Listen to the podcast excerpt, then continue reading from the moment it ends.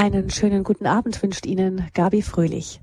Wir sprechen heute über die Offenbarung des Johannes, das letzte Buch der Bibel also. Im griechischen Original heißt das Buch Apokalypse, so viel wie Enthüllung, Entschleierung oder eben Offenbarung. Das Wort Apokalypse wird im Allgemeinen auch als Sinnbild für bestürzende und schrecklich wütende Geschehnisse verwendet. Von einem apokalyptischen Szenario sprechen Menschen, wenn sie zum Beispiel Zeugen einer vernichtenden Schlacht waren, die Zerstörungen eines Erdbebens gesehen haben oder in unserer Zeit vielleicht auch mit Blick auf die Bilder von diesen Menschenströmen auf der Flucht vor Krieg und Terror. Christen sehen in der Bibel mehr als nur ein Buch. Es ist für uns die heilige Schrift, ein Buch, das wir lesen.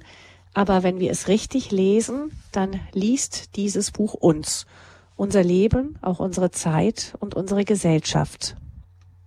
Die Offenbarung, die Bibel antwortet uns in Bildern, Darüber spricht heute zu uns die bekannte Kinder- und Jugendlichen-Psychotherapeutin und Bestsellerautorin Christa Mewes. Sie ist uns aus ihrer Heimat im norddeutschen Uelzen zugeschaltet. Guten Abend, Frau Mewes. Guten Hallo, Abend, Frau grüß Sie. Guten Abend. Frau Mewes, äh, ich glaube, ich muss zu ihr nicht sehr viel sagen. Ich wird bald 91 Jahre alt. Ich glaube, das darf man jetzt sagen, oder Frau Mewes? Sie sind seit sehr, sehr langer Zeit schon unterwegs im deutschsprachigen Raum, immer noch gesellschaftlich rege aktiv. Frau Mewes schöpft aus einer über 50-jährigen Berufserfahrung, hat lange Jahre in einer eigenen Praxis gearbeitet, aber das, was sie dort beobachtet hat, hat sie recht bald schon dazu gedrängt, in die Öffentlichkeit zu gehen.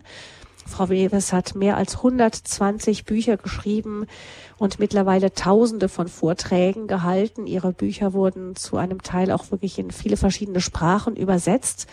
Immer wieder geht es ihr darum, darauf hinzuweisen, wie sehr Kinder Schaden leiden, wenn Eltern die von Natur aus in ihnen selbst und in ihren Kindern angelegten Gesetzmäßigkeiten nicht beachten. Als Christin sagt Frau Mewes die von Gott in den Menschen hineingelegten Gesetzmäßigkeiten. Christa Mewes hat einen langen persönlichen Weg zum Glauben hinter sich. Sie ist 1987 dann zur katholischen Kirche konvertiert. So viel ganz kurz weg zu Ihrer Person, Frau Mewes. Sie haben schon vor langen Jahren prognostiziert, wohin es führen würde, wenn tragende Familienstrukturen wegbrechen. Sehen Sie heute diese Befürchtungen bestätigt? Oh ja, schrecklicherweise ja. Wir sind in der Tat in einer bedrohlichen Situation. Aber das werde ich jetzt gleich in meinem mhm. Vortrag ein bisschen intensiver ausführen. Ja, die Offenbarung des Johannes hat ja nicht nur diese bedrohlichen Szenarien, sie ist ja auch wie die biblischen Bücher generell von Hoffnung durchwirkt. Das werden ja. wir gleich bei Ihnen auch hören. Die Offenbarung, die Apokalypse wird von vielen als das rätselhafteste Buch der Bibel bezeichnet. Laut der Tradition, die heute auch von äh, Bibelwissenschaftlern wieder für durchaus plausibel angesehen wird, nachdem man das längere Zeit bezweifelt hatte, hat der inzwischen damals hochbetagte Jünger Johannes den Text nach einer großen Vision geschrieben auf der griechischen Insel Patmos ganz am Ende seines Lebens.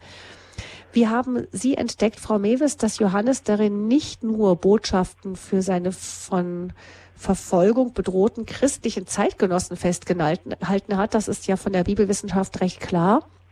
Ja. Johannes schreibt auch für seine christlichen Zeitgenossen, aber dass da auch Botschaften für unsere Zeit drin stecken. Ja, das geschah mir schon sehr früh.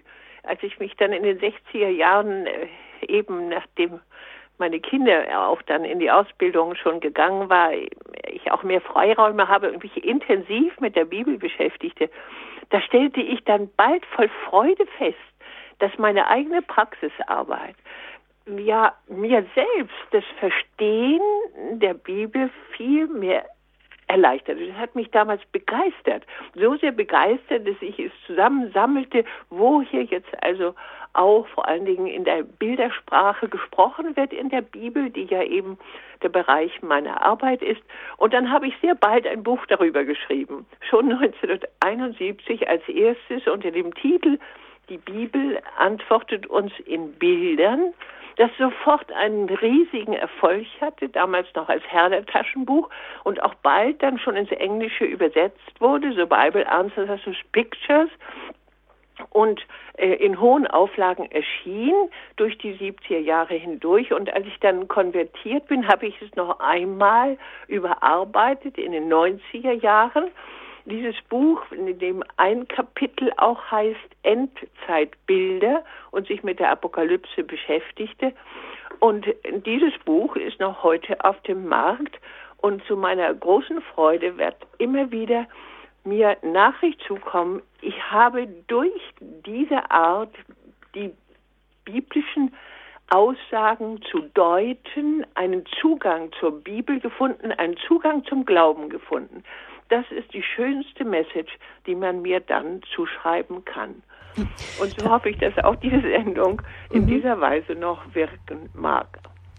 Da sind wir jetzt gespannt auf Ihren Vortrag, Frau Mewis. Die Offenbarung, die Bibel antwortet uns in Bildern. Ein sicher äh, spannender Zugang, diesmal mal nicht aus theologischer Perspektive, also aus der Perspektive eines Theologen betrachtet, sondern aus der Psycho äh, Erfahrung einer Psychotherapeutin und ihrem Blick auf unsere Gesellschaft. Und dann hören wir jetzt dazu eben Frau Christa Mewis, die Offenbarung der Bibel antwortet uns in Bildern.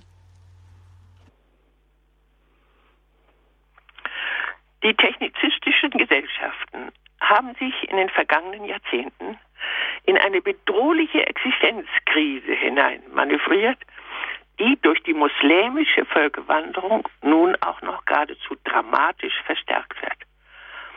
Man hat in weiten Bereichen unseres Lebens Gott einfach außer Acht gelassen. Wir sind ja so klug, wir haben so viel erfunden. Es ging uns in den vergangenen Jahrzehnten so, so gut. Mehrheitlich meinen viele Bürger heute deshalb, für ihr Leben an Gott gar nicht mehr zu benötigen. Ja, sogar den Menschen werden wir demnächst im Labor selbst machen können, meint man. Wirklich? Ein einzelnes Beispiel eines solchen Hochmuts nur aus meinem Bereich.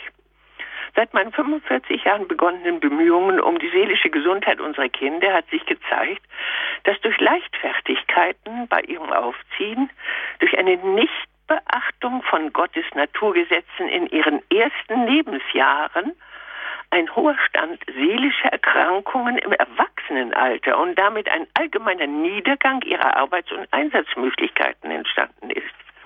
Jetzt haben wir Fachkräftemangel und doch eine hohe Arbeitslosigkeit, weil viele der Loser gar nicht mehr vermittelbar sind. Ich will das hier nicht vertiefen, aber es zeigt sich doch, dass viele Schädigungen dadurch entstanden sind, dass wir unsere Grenzen als Geschöpfe Gottes überschritten haben. Hier und in vielen anderen Bereichen unseres Lebens, zum Beispiel auch auf dem Sektor der Sexualität. Dadurch sind gefährliche Auswüchse in Massen entstanden. Warum haben wir das nicht lernen? Warum haben wir nicht ein- und Maß halten können? In der Tat. Neuerdings haben die Menschenmacher die wissenschaftliche Wahrheit für sich, dass allein jeder, allein unser Gott jeden einzelnen Menschen handverlesen doch bereits während seiner Zeugung erschaffen hat. Haben wir das noch im Griff?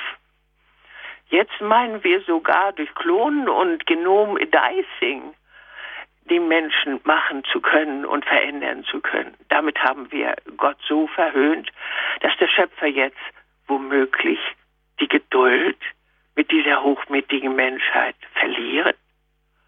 Folgt jetzt jenes Gericht, das Christus in den Evangelien als eine Zeit der Bedrängnis, wie sie noch niemals war und nicht wieder sein wird, heißt es dort wörtlich, angekündigt hat, trifft die Apokalypse auf diesen uns bisher unbekannten Zeitpunkt als den heutigen zu, vielleicht um uns dennoch gewissermaßen im letzten Augenblick vor einem solchen Endgericht zu warnen und durch Bußfertigkeit zu bewahren Wenden wir uns angesichts dieser Aktualität der Offenbarungen des Johannes zu.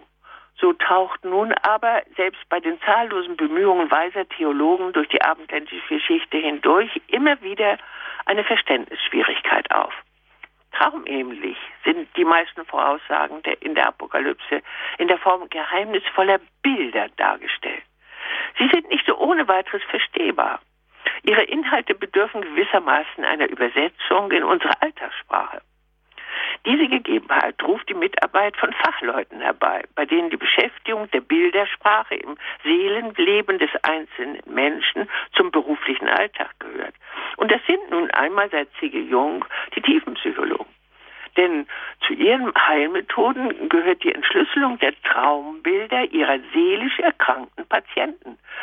Und die dort auftauchenden Inhalte des Seelenlebens Einzelner haben eine Entsprechung zu jener Bildersprache, der sich auch Christus häufig bedient hat, weil sie sonst, wie der Herr selbst das seinen Jüngern erklärt hat, unverstehbar geblieben wären. Das mag als Legitimation der Deutungen in dieser Sendung für mich als theologischer Laie gelten. Ich möchte nämlich in dieser Standpunktsendung für nachdenkliche Christen diese Methode der Aufschlüsselung beim Lesen der Offenbarung des Johannes anregen, um so einen kleinen Einblick in das Geheimnis des letzten großen Buches der Bibel über die Zukunft der Menschheit zu wagen. Wie durch ein Schlüsselloch natürlich nur, als ein winziger Anstoß über die Prophetie der Endzeit in all ihrer Realität. Denn die Apokalypse kann sich auch als ein inneres Seelendrama im Schicksal jedes einzelnen Menschen ereignen. Sie hat sich in der Geschichte bereits hundertfältig als schweres kollektives Drama vollzogen. Aber sie ist darüber hinaus doch vorrangig eine tief erschütternde Vision der Endzeit. Befindet sich die Menschheit jetzt am Anfang dieses Dramas? Jedenfalls sind die Offenbarungen des Johannes Darstellungen Darstellungen groß, des großen Geistkampfes, der in dieser Welt stattfindet. Wie beginnt diese Symphonie? In der Ouvertüre, vor dem Ablauf der einzelnen Akte des Gerichtsdramas, tritt in Kapitel 1 bis 3 zunächst der auferstandene Herr Christus selbst auf, in herrlich leuchtender Gestalt, in lichtvollem Gewand und goldenem Gürtelgeschmeide. Er zieht mit sieben Gemeinden, in der bereits Christenmission stattgefunden hat, eine Bilanz ihres Versprechens, ihr Leben im Geist des Herrn zu verändern und neu zu gestalten. Nur zwei davon finden seine vollständige Billigung. Seine Kommentare bei den anderen weisen darauf hin, dass sie noch der Verbesserung bedürftig seien. Diese Introduktion der Apokalypse in seinem wie stattgefundenen realistischen Anstrich ist ein kleiner Hinweis auf den Sinn dieses letzten Buches der Heiligen Schrift. Es wird so verdeutlicht, dass auch die weiteren Kapitel nicht etwa als unrealisierbares Traumgebilde des fantasiereichen Schülers Johannes zu verstehen sind, sondern als eine bereits vorhandene und doch auch weiter zu erwartende Wirklichkeit, ein Zuruf an die Gemeinden, je nach ihrer Ausgestaltung hier auf der Erde. Wieso können solche biblischen Anregungen durch den auferstandenen Christus selbst für unsere heutigen in einer besonderen Weise bedeutsam sein? Das wird in den folgenden Kapiteln 4 bis 6 verdeutlicht. Sie habe ich jetzt hier im Visier meiner Deutungen. Es wird zunächst zum Klang einer Posaune ein fulminanter himmlischer Festakt eingeblendet. Eine Posaune leitet gewissermaßen das direkte Eingreifen Gottes als Endgericht ein. Ich werde Ihnen zunächst den, einen kleinen Text von Kapitel 4 vorlesen. Der Jünger Johannes, strafgefangen auf der Insel Patmos, beschreibt diese Vision in folgender Weise. Eine Tür ward aufgetan und siehe, ein Thron stand in dem Himmel, auf dem Thron saß einer. Und der da saß, war von Ansehen gleich einem Japisstein und einem Sardes. Und ein Regenboden war rings um den Thron von Ansehen gleich eines Smaragd. Zweifellos wird auf diese Weise der allmächtige Gott auf dem Weltenstuhl zur Darstellung gebracht. Und diese Erscheinung ist so überwältigend, dass Johannes sie lediglich in einem Gleichnis auszudrücken vermag. Wie ein Japisstein und wie ein Jardes leuchtet die Gestalt unter einem Regenbogen auf. Was will auf diese Weise ausgedrückt sein? als allererstes zunächst schaut hin, schaut mit numinosem Schaudern, mit heiligem Erschrecken auf diese Erscheinung vollkommenster Allmacht, Großmacht und Allmächtigkeit. Sie ist eure Wirklichkeit. Sie dokumentiert euer individuelles Sein in der Hand des Allmächtigen. Das könnt und dürft ihr nie verleugnen, wenn ihr Zukunft haben wollt. Erst wenn wir das durch dieses Bild begreifen, können wir in die Einzelheiten gehen. Zum Beispiel, das Bild des durchsichtigen Edelsteins taucht als Symbol einer absoluten Kostbarkeit, steht für wunderbarste Leuchtkraft, für eine einmalige absolute Festigkeit und Unzerstörbarkeit wie ein Stein. Dass Gott auf einem Thron platziert ist, weist darüber hinaus auf hohe königliche Vollmacht hin. Und der Regenbogen ist das Symbol höchster farbiger Sieghaftigkeit.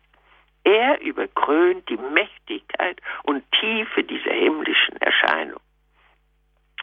Aber deren statischer Charakter geht sehr schnell in eine Szene mit bewegten Details über. Der folgende Text sagt, und inmitten des Thrones und des, um den Thron her sind vier lebendige Wesen voller Augen, vorn und hinten. Und das erste lebendige Wesen war gleich einem Löwen und das zweite lebendige Wesen gleich einem Kalbe und das dritte lebendige Wesen hatte das Angesicht eines Menschen und das vierte lebendige Wesen war gleich einem fliegenden Adler. Und die vier lebendigen Wesen hatten ein jeder von ihnen für sich je sechs Flügel ringsum und inwendig sind sie voller Augen und sie hören Tag und Nacht nicht auf zu sagen, heilig, heilig, heilig, Herrgott Allmächtiger, der da war und der da ist und der da kommt. Was für ein Bild. Das Symbol von Tiergestalten, wie hier die lebendigen Gestalten sind Tiere, wird in der Bibel vielfältig symbolhaft für Gott ausgestaltete Naturwesen dargestellt und damit der Schöpfungsordnung der Materie zugeordnete Kräfte. Manchmal auch das Tierhafte, das dominant Naturhafte noch im Menschen, wie in einem der Gesichte. Das Bild sich hier also vier ständig in Bewegung befindliche Tiere um Gottes Stuhl befinden, die ohne Unterlass Gottes Verherrlichung künden, verdeutlicht die in Naturgesetze eingebundene Ordnung aller Geschöpfe. Wie bei der Traumdeutung lässt sich daher die Frage stellen, welche Naturfunktion können diese vier Farbenwesen darstellen? Der Löwe, der Adler, das Kalb und das Tier mit einem Menschengesicht. Gehen wir dabei vor wie beim Assoziieren von Traumaterial und fragen uns, welche besonderen charakteristischen Merkmale diese vier Tiere haben, so werden wir folgende Aussage machen können. Der Löwe ist ein mächtiger, ein König, ein unbezwingbarer unter den Geschöpfen, Symbol unserer, unseres Hauptüberlebenstriebes, es zur Nahrungsaufnahme. Das Kalb durch sein großäugiges Jungsein und durch Nähe zu seiner Mutter und seiner Herde auch noch gekennzeichnet und dadurch charakterisiert. Bei dem Hauptmerkmal eines Adlers mit ausgebreiteten Schwingen ist sein Hochfliegen ein Symbol von Freiheitsbedürfnis und Eigenmächtigkeit dominiert aber er ist auch ein Raubtier mit scharfen Augen und einem zuschlagenden Schnabel. Das vierte dieser Tier, Tiere, das Tier mit dem Menschengesicht, lässt sich am ehesten als das Symbol für einen Menschen sehen, der seine Naturhaftigkeit, die noch nicht überwunden, der ihr noch sehr verhaftet ist. Tierhaft eben noch. Und das heißt vor allem auf sein eigenes Überleben bedacht, wie alle Naturwesen und wie mit einem kleinen Gesicht nur versehen. Also nur ein wenig echt menschlich schon.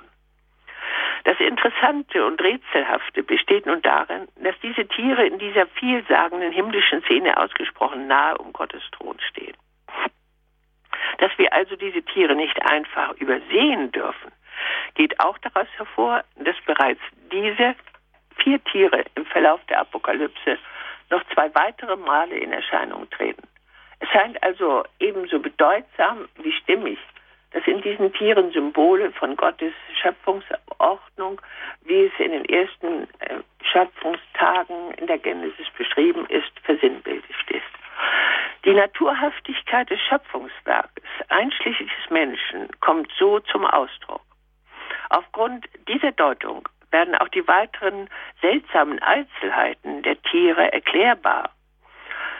Sie haben viele Augen und sechs Flügel, diese merkwürdigen Tiere. Flügel sind mythologisch ein Symbol des Geistes. In der Taube, bei der Taufe Christi wird das bestätigt. In diesen Bildern sitzen sie dem Tier, also der erdhaften Natur, auf. Man könnte interpretieren, selbst die Natur enthält bereits göttlichen Geist. Wenn sich der Mensch in den Dienst des Schöpfers stellt,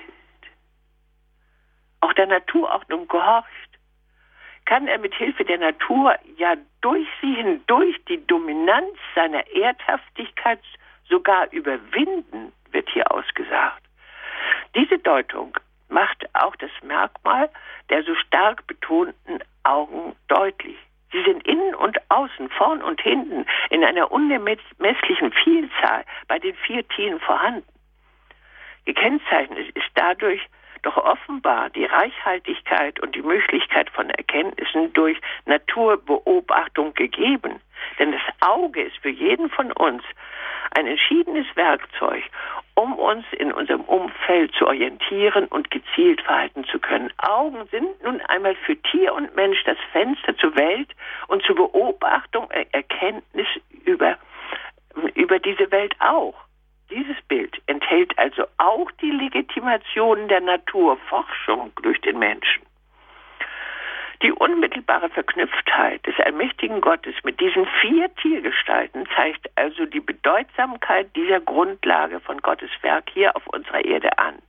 Die Natur, so lässt sich aussagen, ist nach Gottes Willen ganz nah an die Person ihres allmächtigen Kreators gebunden. Die gesamte Schöpfung befindet sich gewissermaßen an Gottes direkter Longe.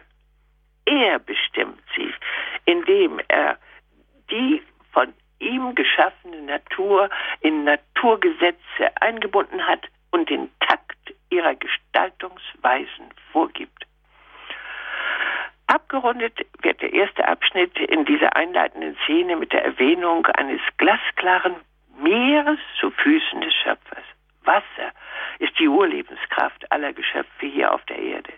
An dem dritten Schöpfungstag hat Gott diese Urkraft zur Lebensgrundlage seines gigantischen Kunstwerkes, eben der Schöpfung, auf unserem erkalteten Planeten verwendet. Die durchsichtige Klarheit dieses Wassers im großen Bild der Offenbarungen kennzeichnet die durchgeistigte Wesenheit von Gottes Werk in seiner bis auf den Grund durchleuchteten Bläue als Symbol einer durchsichtigen Klarheit seines Geistes, als ein Gleichnis für die Absolutheit der Wahrheit, als Wesenszucht des Schöpfers. Diese Urszenerie weitet sich nun zunächst nach Aussagen des Johannes zu einem fantastischen Festakt aus, mit Engelsmusik, mit Posaunenklang ähnlich erhaben und majestätisch, wenn man sich das nach der Art unserer christlichen abendländischen Musikwerke vorstellen könnte. Das ist eine Szene ewiger Anbetung, dargestellt durch die Anbetung der 24 Ältesten, die ich noch gar nicht erwähnte, wie auch durch die Anbetung, Gesang der Tiere, eine Szene ewiger Verherrlichung des Schöpfers und seiner Schöpfung. Dieser hält nun aber ein Buch in der Hand. Und Johannes fährt fort. Ich zitiere. Und ich sah in der Rechten dessen, der auf dem Thron saß, ein Buch, beschrieben inwendig und auswendig mit Siegen, sieben Siegen versiegelt. Ende des Zitats. Und es wird noch hinzugefügt, dass niemand die äh, Siegel dieses Buches öffnen kann. Aber dann folgt gewissermaßen der erste Akt des großen Dramas Die Hauptperson tritt auf. Jesus Christus in Gestalt eines geschlachteten Lammes. Der Text fährt fort, ein wenig gekürzt. Und das Lamm kam und nahm das Buch aus der Rechten dessen, der auf dem Thron saß. Und als es das Buch nahm, fielen die sieben lebendigen Wesen, die Tiere also, und die 24 Ältesten nieder vor dem Land. Und sie hatten jeder eine Harfe und goldene Schalen voll Räucherwerk, welches die Gebete der Heiligen sind. Und sie singen ein neues Lied. Du bist würdig, das Buch zu nehmen und seine Siegel zu öffnen. Denn du bist geschlachtet worden und hast für Gott erkauft durch dein Blut. Und ich sah und ich hörte eine Stimme wie, wie der Engel um den Thron her und um die lebendigen Wesen und die Ältesten, die mit lauter Stimme sprachen. Würdig ist das Lamm, das geschlachtet worden ist, zu empfangen die Macht und Reichtum und Weisheit und Stärke und Ehre und Herrlichkeit und Segnung. Und die vier lebendigen Wesen sprachen Amen. Bevor ich nun die Einzelheiten interpretiere, muss angesichts unseres äh, gesellschaftlichen Situation noch einmal betont werden. Diese Szene der Offenbarung sind in der Tat für uns heute von allerhöchster Bedeutsamkeit. Sie sind ein Zuruf in mächtigster und bedrängendster Stärke. Sie rufen uns zu, um Himmels Willen, ihr Menschen, vergesst nicht, präsent ist Gott der Allmächtige, der euch geschaffen hat. Er ist es, in dessen Schutzraum allein ihr existieren und glücklich werden könnt. Um Himmels Willen bequemt euch, passt euch nicht einem oberflächlichen Zeitgeist an. Um Himmels Willen kehrt um. Nun zu den Einzelheiten der Aussage. Es macht keine Schwierigkeiten, in diesem Lamm, dem gekreuzigten Christus, den gekreuzigten Christus zu sehen. Dennoch erscheint es wichtig, auch dieses Bild genau zu betrachten, denn mit ihm werden ja einige entscheidende Charakteristika über das Rettende ausgesagt. Außerdem hat dieses erwürgte Lamm sieben Hörner und sieben Augen. Wie lässt sich ein Lamm tiefenpsychologisch kennzeichnen? Das Lamm ist ein junges Tier, das durch seine weiche, weiße Wolligkeit als besonders zart und lieblich erscheint. Es diente beim Frühlingsfest der Juden, dem Paschafest, als Opfertier. Das Lamm ist also ein Symbol der Unschuld, des Geopfertwerdens, aber auch der Erneuerung der Kräfte, zum Beispiel die Einverleibung, Lammbraten. In dieser Symbole klingt bereits die Auferstehung, klingt generell die Erneuerung zu Unschuld und Reinheit durch Opferbereitschaft, klingt der Abendmahlsgedanke, die Eucharistie, die Kommunion, die Interaktion Heilen, des heilenden Geistes durch eine symbolische Einverleibung durch, von Christi Leib und Blut an. Aber wir dürfen nicht übersehen, dass auch Christus hier als ein Tier gesehen wird, allerdings nicht als ein natürliches Lamm, sondern mit sieben Hörnern und sieben Augen. In dieser Symbolik ist die Erkenntnis enthalten, dass Gott sich im sterblichen Leben, das heißt also im Leben hier auf unserer Erde, manifestiert hat, in einem besonderen Leben zwar seiner Inkarnation, durch das Christus für uns Erlösung und Leitbild ist. Dieses Leben ist weiß und zart wie ein Lamm, aber es ist keineswegs ohne Waffen, ohne Erkenntnis und ohne Anstoßkraft. Im Gegenteil, die Hörner, die Augen, die Zahl sieben deuten auf Verteidigungsfähigkeit in hohem Maße und auf Entschiedenheit vor allem und Hellsichtigkeit auch hin.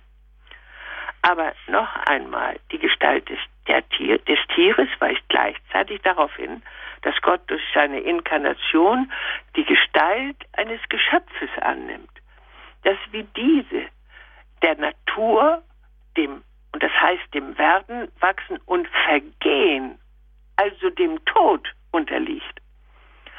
Das ist der Sinn der Metapher, dass der Herr hier als ein Tiersymbol dargestellt wird. Dieser Geist des Lammes ist allein in der Lage, echte Erkenntnisfähigkeit zu ähm, erwirken, wie es im nächsten Kapitel als Brechen der ersten vier Siegel des geheimnisvollen Buches in Gottes Hand durch Christus dargestellt wird. Hat unsere Übersetzungsarbeit bis zu diese Stelle geführt, so müssen wir auf die Enthüllungen der Weisheiten des versiegelten Buches, die im Kapitel 6 beginnen, aufs äußerste gespannt sein. Diese Enthüllungen nun sind so verschlüsselt, dass sich die Exegeten daran die Zähne ausgebissen haben. Es werden durch diese vier Tiere, die um Gottes Thron stehen, vier Reiter auf vier verschiedenfarbigen Pferden auf den Plan gerufen. Um es vorwegzunehmen, der erste bringt den Sieg, der zweite den Krieg, der dritte die Teuerung, der vierte den Tod, für den vierten Teil der Erdbevölkerung sogar, so sagt der Text. Wörtlich heißt es. Und ich sah, als das Lamm eins von den Siegeln öffnete, ich hörte eins von den vier lebendigen Wesen sagen, wie eine Donnerstimme, komm! Und ich sah und sie ein weißes Pferd darauf saß, hatte einen Bogen und ihm ward gegeben eine Krone und er zog siegend und damit er siegte. Und als er das zweite Siegel öffnete, hörte ich das zweite lebendige Wesen sagen, komm. Und ein anderes Pferd zog nun herauf und dem, der darauf saß, ward gegeben, der Frieden, den Frieden zu nehmen von der Erde. Und, äh, und dass sie einander schlachteten. Und ihm ward ein großes Schwert gegeben. Und als er das dritte Siegel öffnete, hörte ich das dritte lebendige Wesen sagen, komm. Und ich sah und siehe ein schwarzes Pferd und er darauf saß, hatte eine Waage in seiner Hand. Und ich hörte etwas wie eine Stimme inmitten der vier lebendigen Wesen sagen, ein Maß Weizen für einen Denar und drei Maß Gerste für einen Groschen. Und das Öl und den Wein beschädigen nicht, wie rätselhaft. Und als es das vierte Siegel öffnete, hörte ich die Stimme des vierten lebendigen Wesens sagen, komm, und ich sah und siehe ein falbes Pferd und da darauf saß, sein Name war der Tod und der Hades folgte ihm. Und ihnen wurde Macht gegeben, über den vierten Teil der Erde zu töten mit dem Schwert und mit Hunger und mit Tod und durch die wilden Tiere der Erde. Ende des Zitats. Was bedeuten diese Bilder? Was bahnt sich hier an? Ich meine, dass die Bilder dieser vier apokalyptischen Reiter wesentliche Aussagen über Gottes Gericht in der Endzeit machen. Gehen wir zunächst einmal von den vier Farben der Pferde aus. Weiß ist die Farbe der Reinheit und des Lichts. Feuerröte, wie das zweite Pferd, ist das Zeichen feuriger Zerstörungsprozesse von Aggressionen also. Schwarz ist die Farbe der Dunkelheit. Der Ausdruck Falb für ein aschgraues Pferd ist ein Merkmal des Abgestorbenen, des Leichenhaften. Die Tiergestalt Pferd kennzeichnet darüber hinaus die gebändigte, gottgehorsame, natürliche Lebenskraft, wie es das große, große Zuchttier Pferd für schon so viele Menschen gewesen ist. Zunächst wird durch die vier unterschiedlichen Pferde die Unterscheidung vollzogen. In der Unterscheidung, in der Unterscheidung eines ersten lichten, gekrönten, siegenden Reiters also und den drei folgenden anderen, die von dunklem, bedrängenden, tötenden Element sind.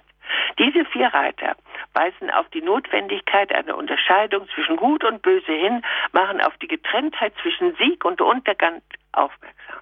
Kennzeichnen Gott als den entscheidenden, den gerechten Richter, auch den unterscheidenden Gott. Der weiße Reiter und seine Kronen zeigen die Macht des reinen Geistes. An sein Bogen kennzeichnet Gottes Zielhaftigkeit seines Schöpfungsplans. Dieser Plan Gottes mit seiner Schöpfung, einschließlich der Menschen, ist zielsicher, kämpferisch und absolut sieg, sieghaft wie der Pfeil von einem Bogen. Deshalb wird das erste Siegel durch den Löwen, also den König der Tiere, eröffnet. Das heißt, die gesamte Natur huldigt dem Schöpfer. Erst durch den Reiter auf dem feuerroten Pferd vollzieht sich dann das Gericht im Symbol der Aggressivität, eben des Krieges, ja besonders des Bürgerkrieges. Der Reiter hat ein Schwert, ein scharfes Schwert in seinem Mund.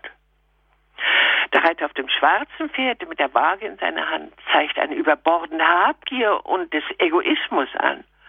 Und das hat Geldentwertung und damit Verarmung der Menschen zur Folge, wie es im Text direkt ausgesagt wird. Der Reiter auf dem Falbenpferd beschreibt den Tod durch totales Übernehmen zerstörerischer Aktivität, was Krankheit, epidemische Seuchen und Aussterben zur Folge hat.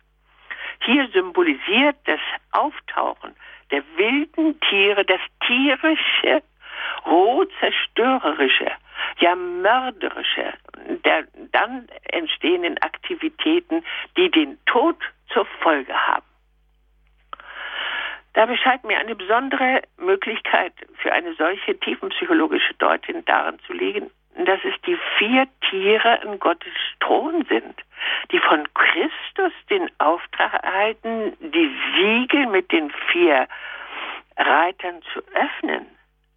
Man kann wohl interpretieren, die Gott anbetenden Tiere, also die Teile unserer gesunden, gewissermaßen gottgehorsamen Schöpfung, Natur, die unsere Lebensgrundlage ausmachen, also, bekommen im Gerichtsvollzug des Herrn einen Auftrag. Die Natur selbst hat das Gericht an den Gott ungehorsamen Aktivitäten derjenigen Menschen zu vollziehen, die bösen Missbrauch mit der Natur, also mit Gottes Schöpfungswerk, betrieben haben.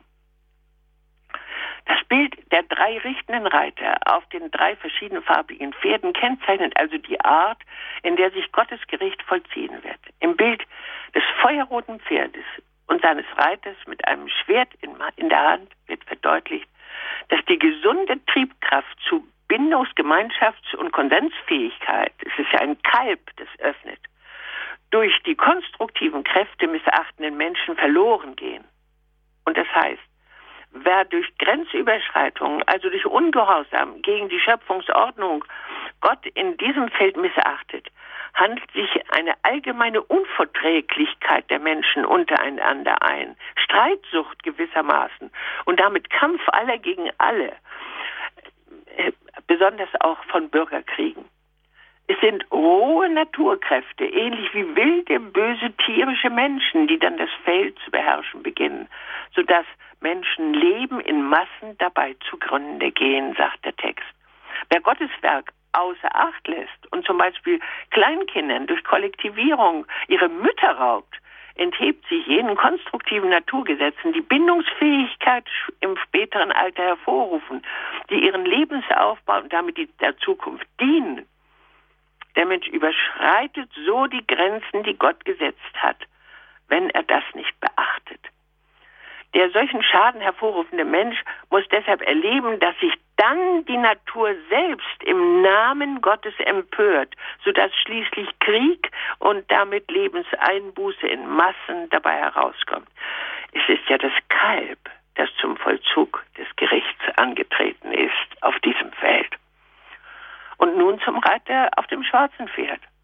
Wer das Bedürfnis nach Autonomie, nach Macht, nach Besitz nicht begrenzt, beschwört egomanen Kapitalismus und Bankenkrisen herauf. Verarmung bis zur Geldentwertung sind die Folge. Es ist ja vermutlich der hochfliegende Adler, der hier nun das Symbol der Freiheit bedeutet, die der Mensch anstreben möchte, aber deren Grenzen er überschreitet.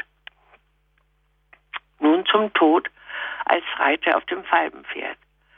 Wer zum Beispiel durch allein lustsuchenden Sex gesunden Fortpflanzungsimpuls ausschaltet, wer durch Verhütung und noch viel und erbarmungswürdiger millionenhafte Abtreibung gar betreibt, dient dem Tod ganz direkt und handelt sich den Verlust von Ehefähigkeit und auch von der konstruktiven Kraft zur haltgebenden Familienbildung ein. Er gefährdet so durch Geburtenschwund die Zukunft aller. Aber auch wer durch den Verkauf von Industrieabfall die Luft zum Atmen verpestet, betreibt ein Spiel mit dem Tod, neben zunächst einmal die Lungen krank werden und früher Tod wartet. Es ist ebenfalls Missbrauch Gottes von hemmungsloser Gewinnsucht getrieben, Flüsse durch Industrieabfall verseucht werden.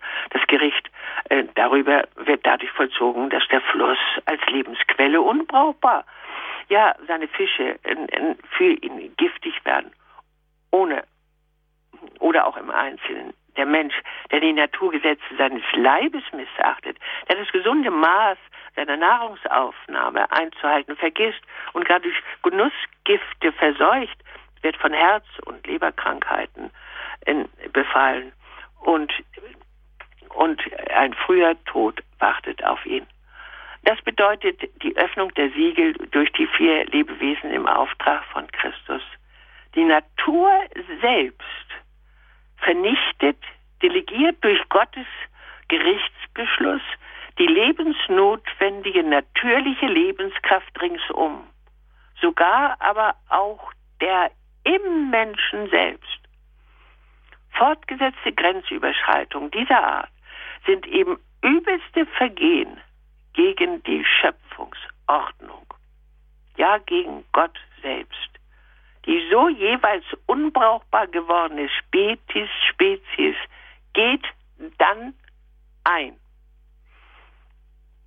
Das wird aber erst zu einem unumgänglichen Akt, wenn die Gottlosigkeit jegliches Maß überschreitet, gewissermaßen als das letzte durch das Übermaß der Menschensünden unausweichlich gewordene Gericht Gottes.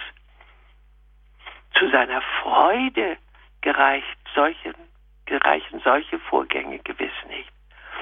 Deshalb ist dieses Buch des Schöpfers versiegelt und der Zeitpunkt für ein solches Gericht liegt allein in seiner Hand. Denn unser Gott ist der Schöpfer des Lebens und er hat in Jesus Christus seine unermessliche Liebe für alle seine Geschöpfe bereits unentwegt realisiert und macht sie uns jeden Morgen im Aufgehen der Sonne wieder deutlich. Deshalb hat er in der Geschichte der Menschen die Unaufgebbarkeit eines Gerichts durch Grenzüberschreitungen der Menschen immer wieder hinausgezögert und auch immer wieder einzelne gerechte Menschen wie Noah und Abraham gefunden, die Gerichtsaufschub weiter ermöglichten. Findet er, unser Herr, einen solchen Gerechten unter uns Christen heute? Das ist bange Frage. Reißt diese Einsicht jeden von uns nicht hoch angesichts der Wahrscheinlichkeit, dass wir jetzt einmal mehr ganz real an dieser Stelle der Weltgeschichte stehen? Noch einmal, ist es nicht Grenzüberschreitung? Atomreaktoren an einer naturgewaltigen Bruchstelle im Ozean zu bauen? Ist es nicht Sündenwahnsinn der Grenzüberschreitung? Von Gott geschaffene Kinder zu Tausenden als Sexware an eine internationale Kinderschänderindustrie auszuliefern, ohne Wiederkehr? Und diese Reihe ließe sich nun sogar in schrecklicher Weise verlängern. Wer wagt es? Wie wagt es doch heute, eine leichtfertig und überheblich gewordene Menschheit, den Schöpfer aller Dinge zu leugnen oder gar durch Übertrumpfen schwerst zu kränken? Damit handelt der Mensch schließlich unumgänglich das Gericht ein. Jedenfalls, wenn keiner hört. Die zerstörte Natur um uns und in uns, so sagen diese Bilder, beherrscht nun bereits die Zähne und produziert im Einzelleben nun schon Qualen über Qualen, Krebsepidemien zum Beispiel. Heuschrecken schwärmen gleich, so wird es dann in den folgenden Posaunengerichten verdeutlicht. Voraus. Egoismus, Aggression, Habgier und Materialismus. So zeigen die drei düsteren Reiter, machen die Menschen heute nicht mehr nur unglücklich. Nach der Wirrsal eines aggressiven Gegeneinanders, nach wirtschaftlichem Niedergang stehen, gehen solche, sterben solche Gesellschaften eben einfach aus. In den Bildern ist das Unglück, das Elend, die seelische Not, die entsteht, wenn der Mensch sich als gottferner Menschenmachter einen egomanen Alleingang der Lebensform verschreibt, vorgezeichnet. Diesen ersten Entsiegelungen aus dem Buch mit den sieben Siegeln, angelegt wie eine Art Inhaltsverzeichnis, folgt dann Szene auf Szene in symbolhaften Konkretionen das Weltendrama für die Menschen im Einzelnen, für Menschen, die unbußfertig bleiben. Schließlich wird nach sieben weiteren Gerichten vor der Errichtung einer neuen Schöpfung durch den Herrn die üblich übrige Fäulnis den Vögeln zum Fraß gegeben. Es ist in dieser Sendung nicht die Zeit, auf die einzelnen Phasen bis zum sieghaften Vollendung von Gottes Schöpfung näher einzugehen. In dramatischer Steigerung vollziehen sich die einzelnen Gerichtsabschnitte Antichrist erscheint ebenfalls in Gestalt eines Tieres, aber eines extrem bösen, eines sich tierisch verhaltenden Menschen natürlich. Er dekouvriert sich in Kapitel 13 samt einem zweiten ebenfalls in Gestalt eines bösen Tieres, einem Zuträger, einem superbösen PR-Menschen, wohl vielleicht als Symbol der Medien.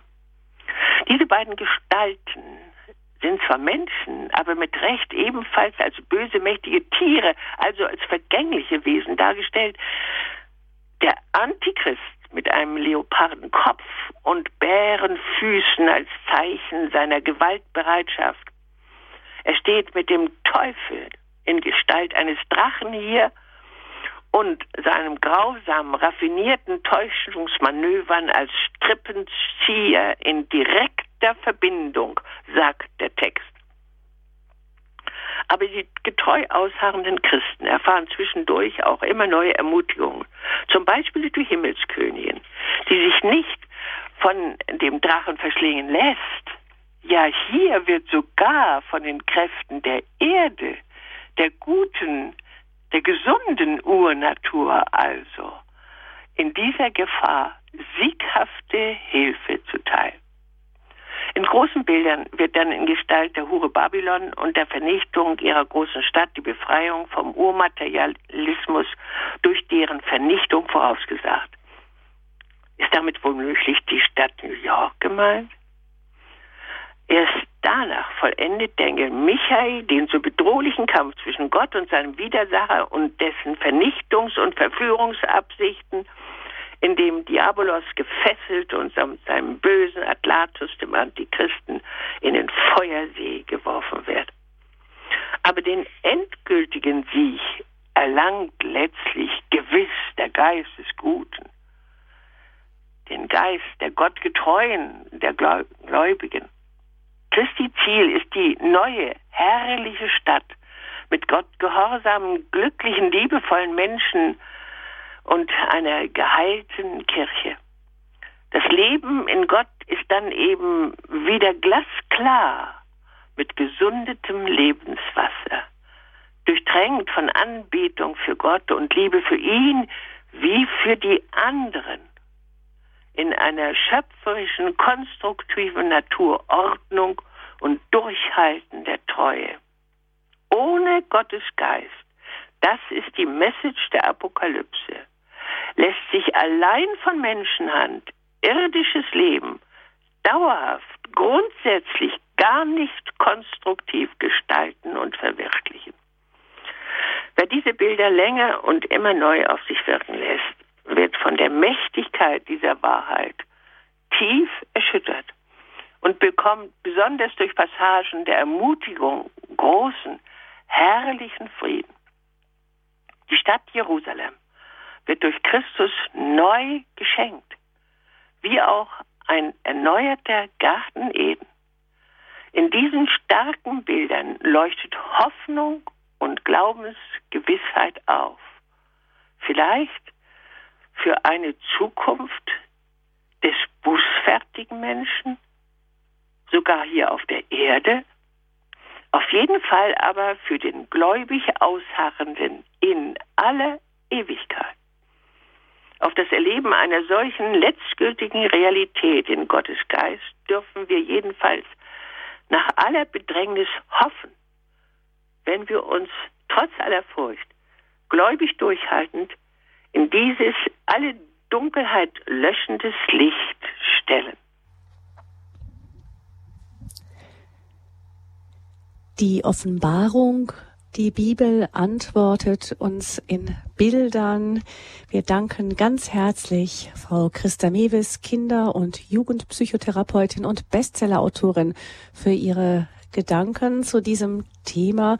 Wir haben also gehört, die Offenbarung des Johannes gelesen durch die Augen einer Psychologin mit dem Verständnis der tiefen Psychologie. Vielen, vielen herzlichen Dank, Frau Mewes, für diesen Vortrag. Es ist immer beeindruckend, mit welcher Energie Sie nach all den Jahren Ihres Berufslebens und auch Ihres Einsatzes nach wie vor sprechen. Vielen herzlichen Dank, Frau Mewes, für Ihren Vortrag.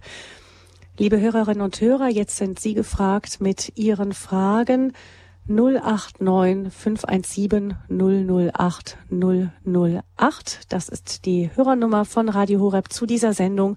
Sie können anrufen und Frau Mewes ganz persönlich sprechen, ihr auch Fragen stellen zum Thema die Offenbarung des Johannes. Die Bibel spricht zu uns in Bildern 089 517 008 008. Das ist die Nummer, unter der Sie uns in dieser Sendung erreichen. Bis halb zehn ungefähr geht es weiter. Wir müssen allerdings die Hörerinnen und Hörer von der UKW-Frequenz 92,4 im Großraum München jetzt schon verabschieden. Sie werden in wenigen Minuten wird die auf der UKW-Frequenz 92,4 ein anderes Programm aufgeschaltet. Das heißt, Sie können über diese Frequenz nicht weiter bei uns zuhören in der Standpunktsendung, aber Sie bekommen kurz vorher noch eine, kurz vor neun noch eine Ansage in der Sie gesagt bekommen, wie Sie das Programm von Radio Horeb weiterhören können. Von den Hörern der UKW-Frequenz 92.4 in München verabschiede ich mich also schon ganz herzlich. Ich wünsche Ihnen allen einen gesegneten Abend, eine gute Nachtruhe und dann einen guten Start in die kommende Woche. Ihre Gabi Fröhlich. Und es geht aber für alle anderen Hörerinnen und Hörer von Radio Horeb und von Radio Maria weiter nun in der Standpunktsendung zum Thema die Offenbarung des Johannes. Die Bibel antwortet uns in Bildern.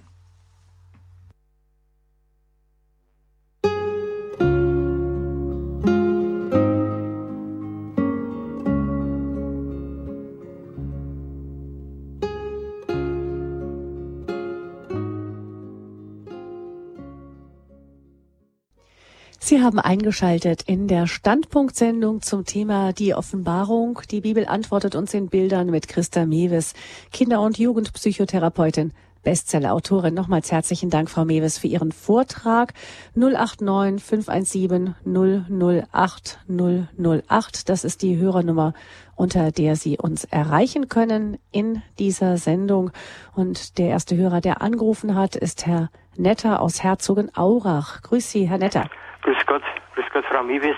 Äh, Tut mir leid, ich habe jetzt Ihren Namen habe ich nicht, ich habe die Sendung nicht ganz gehört. Ich habe nur Teile über den Antichrist gehört, aber Ihren Namen habe ich jetzt, kann ich, deswegen kann ich Sie jetzt nicht namentlich Frau Mewes, Frau, Frau Mewes. Ja, ich sag, die, mhm. verwandt? Nein, oder doch?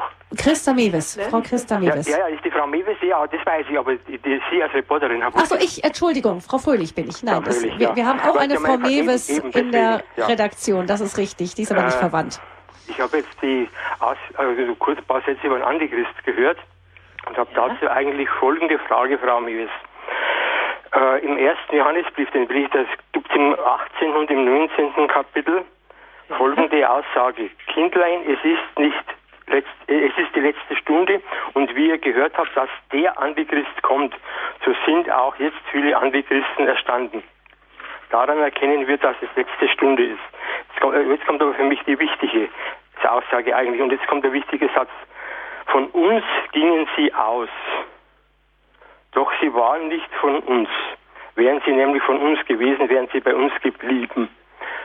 Äh, das heißt, nach meinem Dafürhalten lege ich das, dieses Johannes, diesen Johannesbrief so aus, dass der Antichrist, ich bin überzeugter Katholik, muss ja. ich schon dazu sagen, dass der Antichrist, weil für mich ist der, dass der von uns gingen sie aus, aus der katholischen Kirche kommt, und zwar ein verhältnismäßig hoher Würdenträger in der katholischen Kirche, sage ich jetzt einmal so salopp. Und damit passt eigentlich eher das zweite Tier, das einem Lamm gleicht und das später als Prophet des Tieres bezeichnet wird, für das passt meiner Meinung nach die Bezeichnung Antichrist besser. Hm. Ja, aber was Frau Mewes dazu sagt? Ja, also das ist ja sonst theologisch von den Theologen wird es sehr begründet, dass hier im 13. Kapitel eben mit diesem äh, aus dem Meer äh, heraufsteigenden Tier mit zehn Hörnern und sieben Köpfen und mit Hörnern und zehn Diabeten auf den Köpfen, dann mit Namen der Lästerung, dass dieses der Antichrist ist. Und zwar eben in einer Menschengestalt. Und das weitere, der weitere Text bestätigt das sehr. Es bestätigt, ich sagte es schon in meinem Vortrag, dass dieses Tier also von gewaltiger Kraft ist.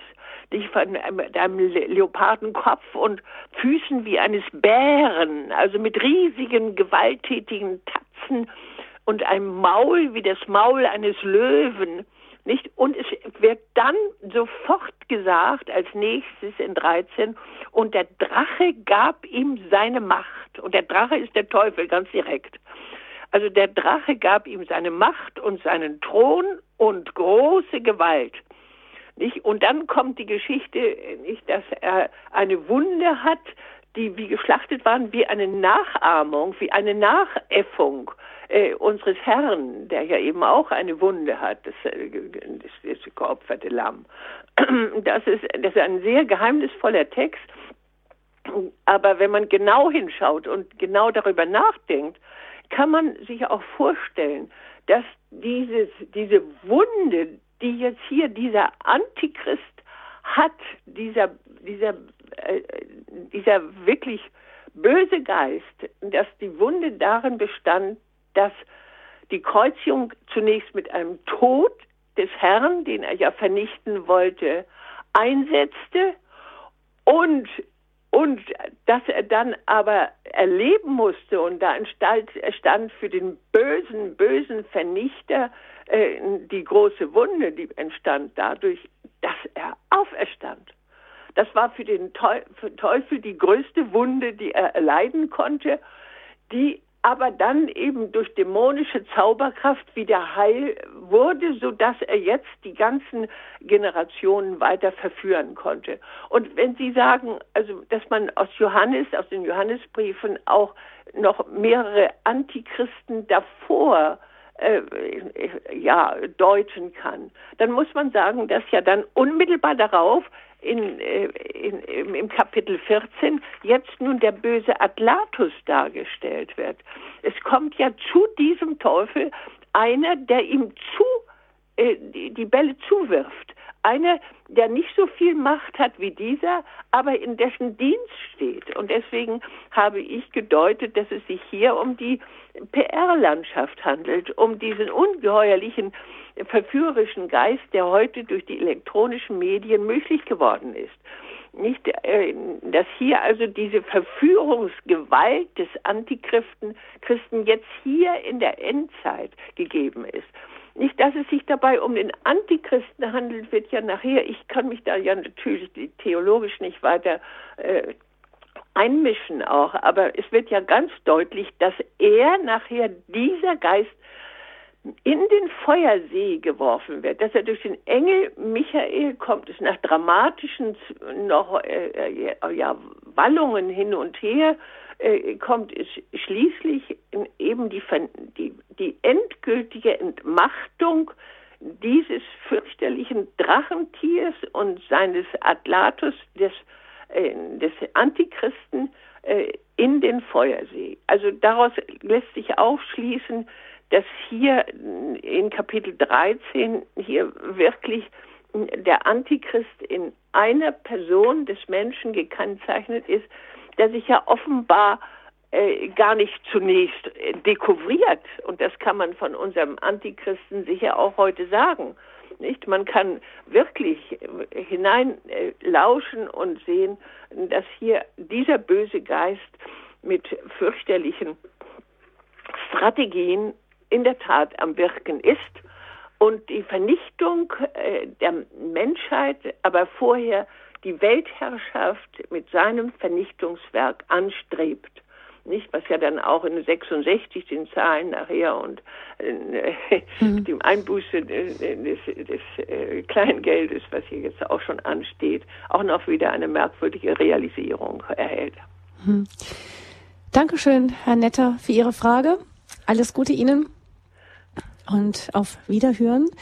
Und ich begrüße nun Herrn Lauels. Ähm, er ruft uns aus Kempen an. Grüße, Herr Lauels. Guten Abend. Guten Abend zusammen. Also ich äh, höre sehr interessant äh, gerne zu und äh, ich möchte direkt ähm, von vornherein eine ganz positive äh, Botschaft sagen. Jesus Christus hat den Satan besiegt. Ja. Jesus Christus hat mit seiner Auferstehung äh, den Teufel besiegt.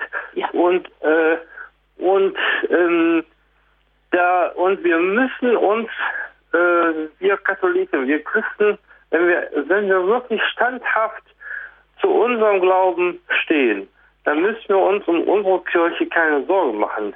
Äh, vorausgesetzt, ähm, wir, ähm, wir ekeln, sage ich mal, Jesus Christus aus dem Boot, das, das wir Kirche nennen, nicht äh, durch eine zu starke Verweltlichung äh, aus. Wenn, ja. wenn wir, wenn wir das machen, dass wir, dass Christus ja. sein Boot nicht mehr wieder sieht, äh, nicht, nicht mehr wiedererkennt, ja. weil es zu, zu verweltlich geworden ist, dann, äh, dann wird es richtig gefährlich. Ja, ja, sicher. So. Sicher, das sagt ja der Herr schon äh, nicht zu äh, seinen Gemeinden. Oh, dass ihr lau seid. Oh, dass ihr lau seid. Nicht, das ist damit gemeint, die Lauheit, das Fehlen der Entschiedenheit. Damit haben Sie ja so sehr recht. Nicht, dass hier nicht unser Herr sieht. Und das möchte ich auch gerne noch hinzufügen, wenn man die, äh, die Offenbarung des Johannes genau liest, Kapitel für Kapitel, dann freut man sich immer ran, dass bevor all das ganze Schreckliche geschildert wird, immer erst eine Ermutigung kommt. Erst kommt der Sieg als ein weißes Pferd an, zum Beispiel, bevor diese, äh, diese zerstörerischen äh, Reiter auf den verschiedenen Phasen der, der, der, des Gerichts nun auftreten. Und das passiert immer wieder. Es wird dann immer wieder auf verschiedene Weise, wundervollerweise ermutigt und auch immer wieder, ja, ganz tröstendes ausgesagt für die, die durchhalten, für mhm. die, die jetzt ihr Leben geben für die anderen, die jetzt äh, die, die das Siegel auf ihrer Stirn bekommen und damit auch schon durch alle Bedrängnisse hindurch in einem Schutzraum, in seinem Schutzraum stehen, weil sie mit ihrem, ihrem Glauben die Treue halten. Nicht? Ist das, das dann ist auch immer wieder wunderbar. Frau Mewes, ist das denn so, dass äh, also das, was Sie ähm, über die Offenbarung da geschildert haben, klingt warnend, auch immer es sind wieder warnende Worte. Ähm, aber das, was Sie jetzt sagen, klingt mir so, dass das doch ein Ende ist, das wir auch herbeisehnen könnten. Ja, es ist ja äh, gewaltig in seiner Bedrängnis, nicht? Das ist ja vor allen Dingen gesagt in Matthäus äh, 24, dass der Herr doch auch selbst warnend hineinruft, handelt euch das doch nicht ein. Lasst es doch euch weiter aufschieben, denn es wird eine Zeit der Bedrängnis, die so schlimm ist, wie sie noch niemals war und nicht wieder sein wird. Und so etwas wird ja dann auch in den Posaunengerichten äh, und in den Schalengerichten, es sind ja zweimal sieben, die dann noch folgen, immer wieder ausgesagt. Äh, die Heuschreckenschwärme, äh, nicht dieser Geist aus dem Abgrund, der da aufreibt und, und die, die Seelen der Menschen vergiftet, äh, darin und vielen, vielen anderen Beispielen dieser Art wird ja einmal steht in Kapitel 14 am Rande am Ende und das Blut, das dann entsteht, geht bis an die Halfter der Pferde. In Kapitel 15 ist es, glaube ich. Also so, so schlimm. Und ein, dann werden immer Zahlen genannt, wie viele Menschen hier nun zugrunde gehen müssen. Und das ist natürlich, äh, und wie gesagt, nochmal auf Kapitel 24 mal Matthäus hinweisend, er wird es wird so stark von ihm dargestellt. Oh, möge das nicht in den Winter fallen. Oh, wehe deinen Müttern mit den Babys. Und das erinnert ja noch wieder an die Apokalypse 1945 mit den, mit den auf diesem, in diesem Winter hingeschlachteten äh, Fliehenden aus den Ostgebieten. Ich war also, da ist ja auch dieser Aspekt drin, der ja auch eben von Herrn Netter schon angewiesen ist, dass auch vieles schon vielfältig ähnlich war, in ähnlicher Gerichts, in Gerichtsähnlichkeit. Aber hier wird ja, und das, äh, da denke ich, hier doch eine chronologische Folge des Endgerichts dargestellt. Und es wird ja auch vom Grimm Gottes und vom Zorn des Lammes gesprochen. Und das betrifft natürlich alle die, die in dieser Weise Gott verhöhnt haben, die sich völlig von ihm abgewandt haben, die mit, mit ungeheuerlichem Hochmut die Grenzen von Gottes Schöpfungsordnung und all der Ordnung, die durch die heiligen Tiere, die heiligen Geschöpfe, die heiligen Lebenswesen eben äh, mit geheiligt wird. Also dieses alles so mit den Füßen tritt dass, dass der hm. liebende Gott hier doch gewissermaßen durch Jesus Christus äh, das äh, dem ja also die, die, Gericht für unausweichlich hält. Also das auf der einen Seite die die Hoffnung für diejenigen, die festhalten an ihm, aber dann doch eben ähm, Worte, die Bestürzung hervorrufen, auch für ja. all das, was drumherum geschieht. Ja. Ich danke Ihnen ganz herzlich für Ihren Anruf. Alles Gute Ihnen nach Kempen und kommen wir nun zu Herrn Breiter aus Österreich. Grüße, Herr Breiter. Ja, guten Abend, Frau Mewes und guten Abend, Frau Fröhlich. Guten Abend. Sie haben vorhin äh, gesagt, äh, die Natur ist Gott, an Gottes Schöpfung gebunden und die Naturgesetze sind von Gott gemacht. Da. Und die Natur vollzieht selber das Gericht bei einem Missbrauch da. Also das war zum Beispiel, wenn wir Kinder ohne Not in Krippen geben, kriegen wir schwierige Kinder und später schwierige Erwachsene. Ja. Und wir Menschen machen ja laufend so Grenzüberschreitungen beim Besitzstreben, Machtstreben und Sexualität. Und die Triebe sollten wir ja eingebettet in die Naturordnung, in den Dienst für Gott äh, leben. Was können wir da machen, dass wir da maßvoll bleiben und das richtig erleben, dass zum Beispiel die Kinder, da gehen wir halt in den Film der nicht gut um. Es gibt ja die, die Hortbetreuung auch ohne Not und so. Und das wäre meine erste Frage. Und die zweite Frage, da, da steht in Ihrem Buch, die Herder-Ausgabe auf Seite 111, wenn ich lieb habe, die strafe und züchtige ich. Sei nun fleißig und tue Buße.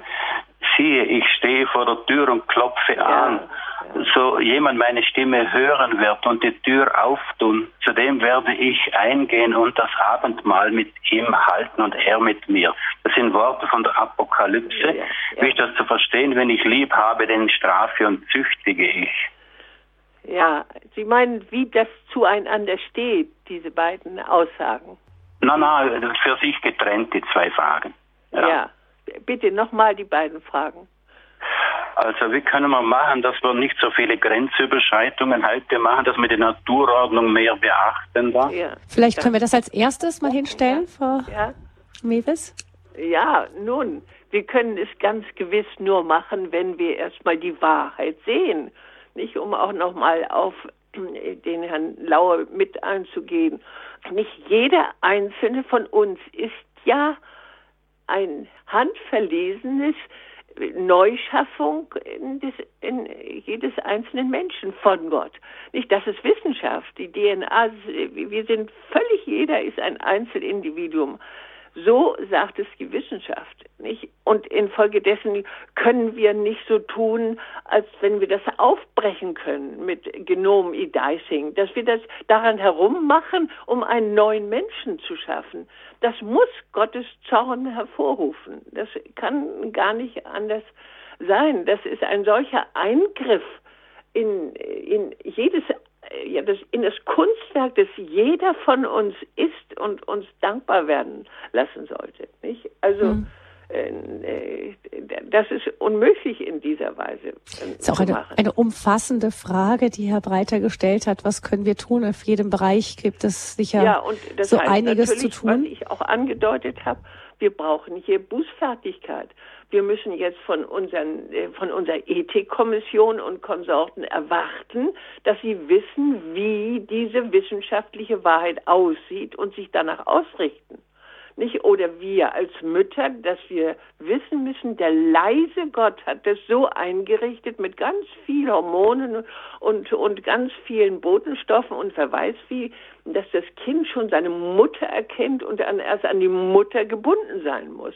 Wenn wir das auswischen und sagen, das geht uns gar nichts an, die Kinder gehören dem Staat und müssen von diesem eingekastelt werden, damit die Mütter auch noch genug, schnell genug arbeiten, so hat das der Kommunismus schon gemacht, dann überschreiten wir eine Grenze, die dadurch bestraft wird, von der Natur selbst, dass die, dass die Kinder dann, dann erwachsene Krankheiten kriegen, die zeigen, dass sie mit ihrer inneren Bestimmung nicht zurechtkommen. Hm. In unbewusster ja, Unzufriedenheit mit einer gekränkten Natur. Hm. Genau, ja, eine Antwort, eine, eine Antwort auf die erste Frage, Herr Breiter, hat aber noch die zweite Frage gestellt. Wie steht es denn damit, dass wer liebt, ähm, jemanden liebt, diesen auch züchtigt? Jetzt bin ich gespannt auf die Antwort der Kinder- und Jugendpsychotherapeutin. Nun ja, nicht? Unser Gott ist ein liebender Gott, ein uns unendlich liebender Gott, jeden einzelnen liebenden Gott. Aber das hat seine Grenze dort, wo, wo er in dieser Weise ihn schmäht. So, das ist das eine. Und weil es nötig ist, den immer wieder ausweichenden Menschen, sein Ich zu sehr fütternden Menschen egoistisch bleibenden Menschen äh, über die Grenzen, in, in der Gefahr ist, die Grenzen zu überschreiten, muss das auf jeden Fall den Kindern gesagt werden. Und es muss ihnen deutlich gesagt werden, dass es hier Grenzüberschreitungen gibt, wenn er lügt, wenn er seinen kleinen Bruder eine Kopfnuss gibt oder was auch immer, in welcher Weise er hier seine eigenen Grenzen überschreitet, muss er jetzt schon gesagt bekommen oder auch einmal eben deutlich gesagt werden, dass es das nächste Essen erst wieder am Abend gibt, wenn man nun gerade gemeinsam am Tisch sitzt. Das sind Formen der Züchtigung. Das heißt nicht, dass man seine Kinder verprügeln muss. Wenn man in diesem Alter seine Kinder verprügelt, ist das Machtanmaßung des Älteren gegen den Schwächeren. Und das führt zu Schlimmen. Das ist auch eine Grenzüberschreitung. Das haben wir Gott sei Dank begriffen. Im Allgemeinen wird nicht mehr geprügelt, aber Ungeduld, die dann eben doch auch zu, zu Gewalttätigkeit in der Erziehung, in der, in der Kinderstube führt durch Erwachsene, passiert leider auch hier immer wieder neu, weil ja je weniger die Kinder nun wirklich äh, nach äh, Gottes Art, äh, nach Gottes Schöpfung, Ordnung aufgezogen werden, sie immer unruhiger werden immer mehr Suchende werden, die das eigentliche suchen. Immer, immer Kinder werden, die den Eltern Schwierigkeiten machen. Und dadurch entstehen dann auch wieder Grenzüberschreitungen der Eltern, die mit einer guten, normalen äh, Zurechtweisung des Kindes, damit es auf dem rechten Weg bleiben kann, nichts zu tun haben. Ja? Herr Und das jetzt zufrieden? Und das jetzt auf die ähm, biblische Offenbarung nochmal bezogen, wenn Gott züchtigt, dann heißt das also nicht, dass er uns ähm, vernichtend oder oder äh, er züchtigt uns dann in dem Fall eben auch, um uns wieder auf den Weg zu bringen. Ist das ja, richtig sicher. verstanden? Sicher und ganz deutlich wird das da ja, es sind ja dann mehrere Etappen. Ich, als erstes kommen die sieben äh, entsiegelten Siegel das, äh, durch das Buch, das von Christus nur geöffnet wird, wie ein Inhaltsverzeichnis. Und dann kommen ja sieben Gerichte durch äh, Posaunen, also durch sieben Posaunengerichte. Die Posaunen werden dann von Engeln eingeladen und vollzogen. Und dann kommt es äh, die sieben Schalengerichte. Und dann wird immer noch mal wieder ausgesagt, dass man umkehren soll und müsste, nicht? Und bitte, bitte, bitte.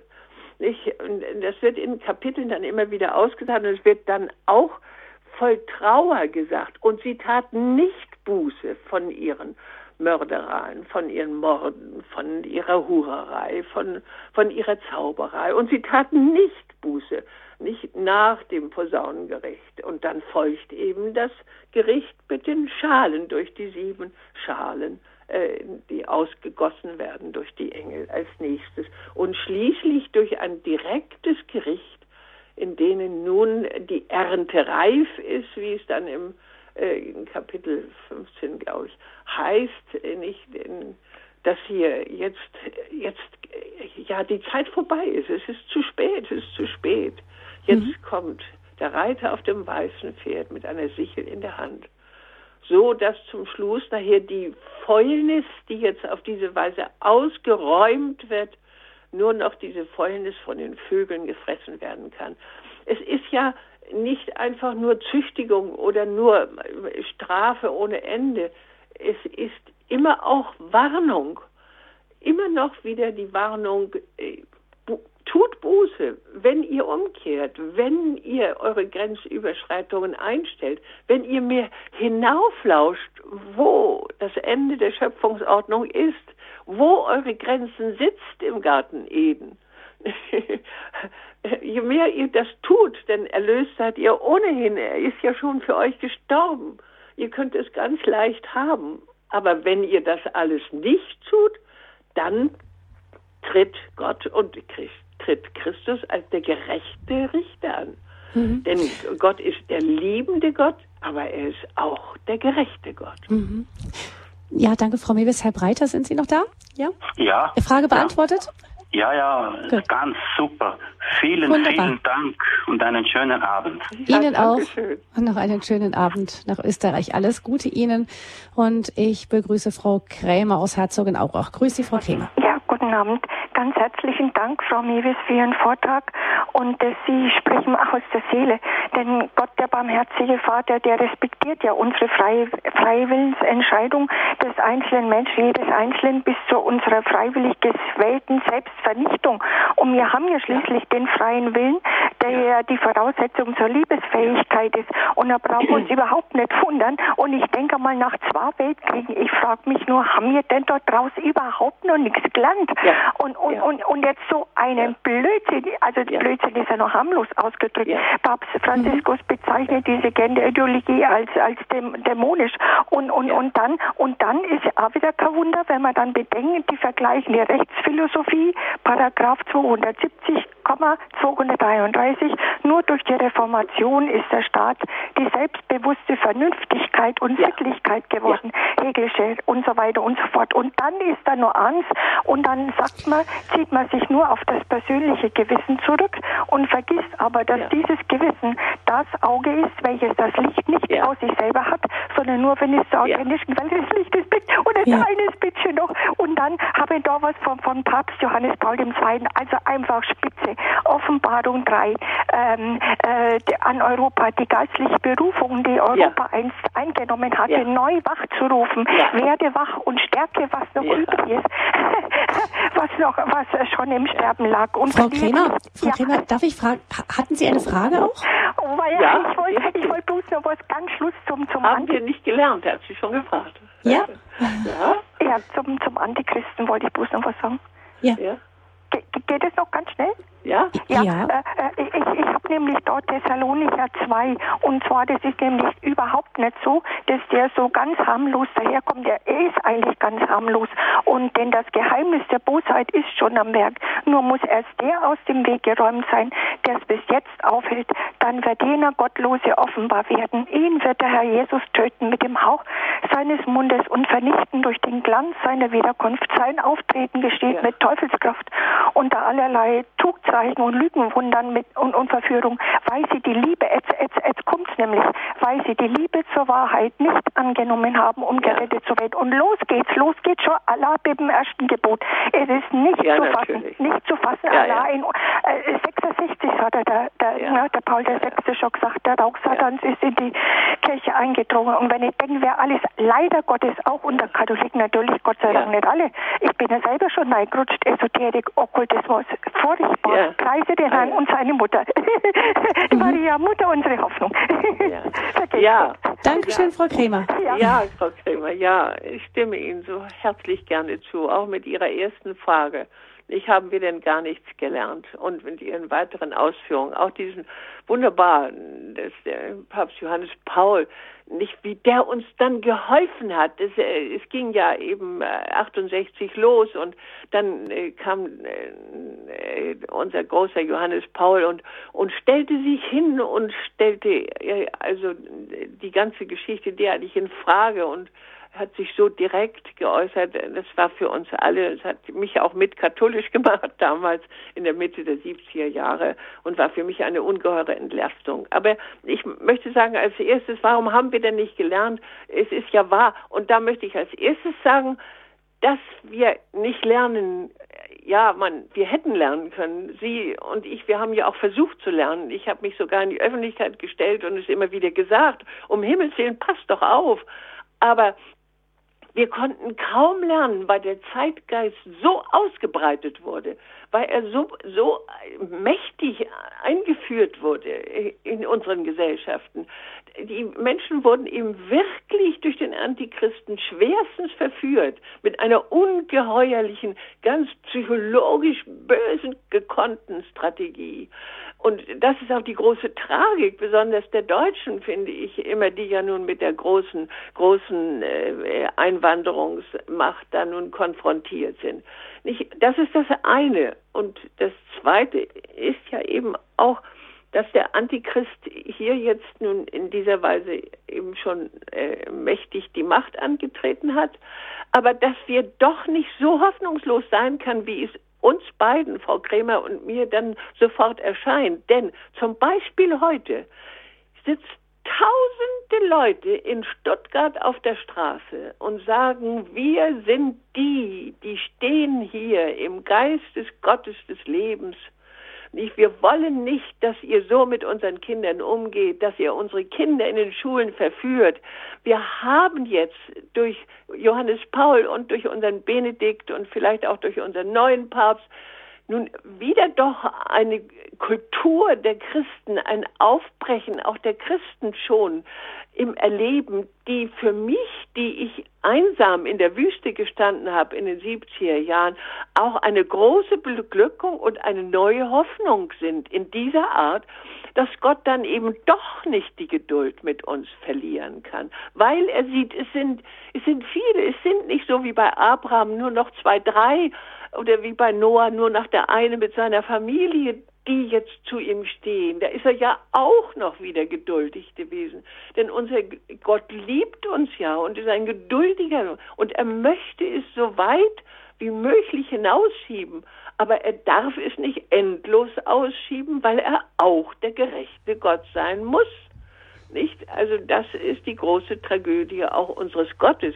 Und mhm. deswegen kann jeder Einzelnen hier heute, indem er sich auf die Seite der jetzt, der, ich möchte fast sagen, die eine neue Parallelkultur jetzt in unserem dem atheistischen Zeitgeist hier aufgemacht haben, die ist schon mhm. sehr groß und Frau, benutzt auch dieses, dieses, böse Instrument äh, des PR doch, um sich zu vervollständigen. Mhm. Also Frau, da haben wir auch doch wieder neue Hoffnung.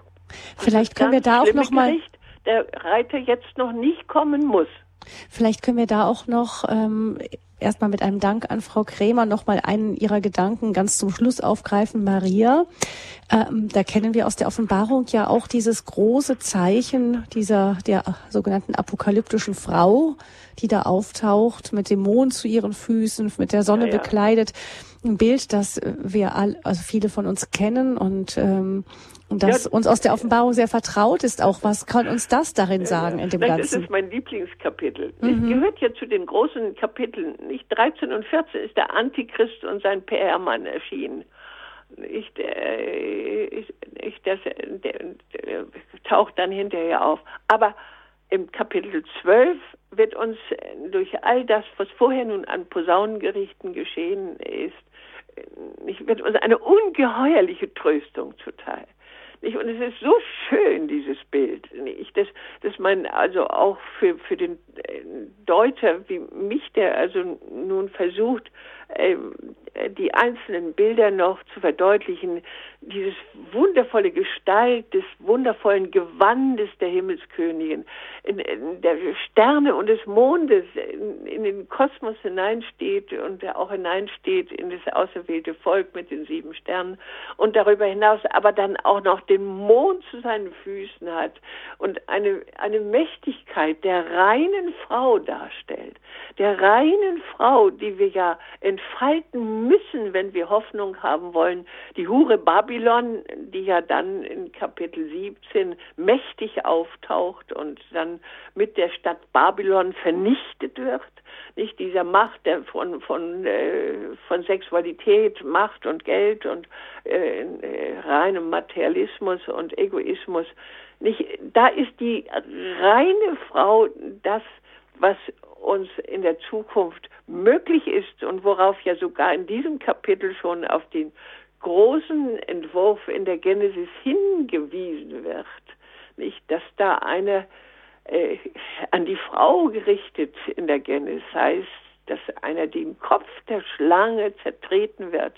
Das ist natürlich letztlich unser Herr, aber durch die reine Frau und mit der reinen Frau. Und das wird in Kapitel 12 auch das Herrliche ausgeführt. Aber darüber müsste ich dann noch einmal eine ganze äh, Sendung allein über das Kapitel 12 machen. Es ist ganz unendlich wunderbar und außerordentlich tröstlich. Wir müssen jetzt nur dafür sorgen, dass wir jetzt unter den kleinen Mädchen wieder mehr Mädchen bekommen, die bereit sind, die Sexualität aufzuschieben und nicht per Verführung in den Jugendsex zu gehen. Dann kann das Bild der Maria hin zur reinen Jungfrau auch wieder als eine Hoffnung für uns alle auftauchen. Und ich denke, damit können wir auch gut diese Sendung mit diesem Hoffnungsschimmer am Horizont beenden. Die Offenbarung, die Bibel antwortet uns in Bildern. Das war das Thema in dieser Standpunktsendung mit Christa Mewes, Kinder- und Jugendpsychotherapeutin und Bestsellerautorin. Vielen herzlichen Dank, Frau Mewes, dass Sie sich für uns die Zeit genommen haben, uns auch noch mit ihrer gewohnten Energie und Werbe berichtet haben über das, was Sie erforscht haben in der Bibel. Vielen herzlichen Dank Ihnen, Frau Mewis. Und von Herzen Dank. alles Gute. Wir freuen uns, wenn wir Sie in den Sendungen von Radio Horeb immer wieder hören können. Ja, und dank meinen Hörern und dank vor allen Dingen auch Ihnen, Frau Fröhlich, mit Ihrer vorzüglichen Moderation. Vielen herzlichen Dank. Wenn Sie diese Sendung nachbestellen, äh, bestellen möchten, nachhören möchten, dann können Sie beim CD-Dienst von Radio Horeb eine Mitschnitt bekommen unter 08328 921 120. Noch einmal 08328 921 120. Oder Sie schauen im Internet nach unter www.horeb.org im Podcast unter der Rubrik Standpunkt. Da finden Sie das Ganze dann auch in Kürze im Internet. Ich danke fürs Zuhören, wünsche Ihnen allen noch einen gesegneten Sonntagabend. Es geht in Kürze weiter mit dem Nachtgebet der Kirche, der komplett. Alles Gute Ihnen und eine gute Woche wünscht Gabi Fröhlich.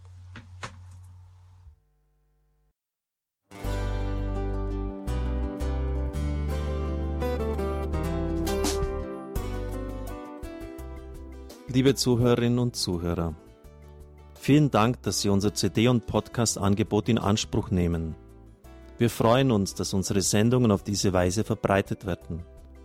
Dieser Dienst ist für Sie kostenlos. Für uns ist er allerdings mit einem nicht unerheblichen finanziellen Aufwand verbunden. Deshalb sind wir für jede Spende dankbar.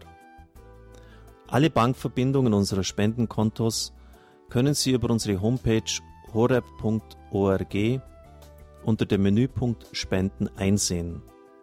Dort besteht auch die Möglichkeit, online zu spenden. Natürlich nach den neuesten Sicherheitsstandards. Sie können diese Informationen auch bei unserem Hörerservice unter der Telefonnummer 08328 921 110 erfragen. Ich wiederhole die Rufnummer 08328 921 110. Vergelt's Gott für Ihre Unterstützung. Ihr Pfarrer Kocher.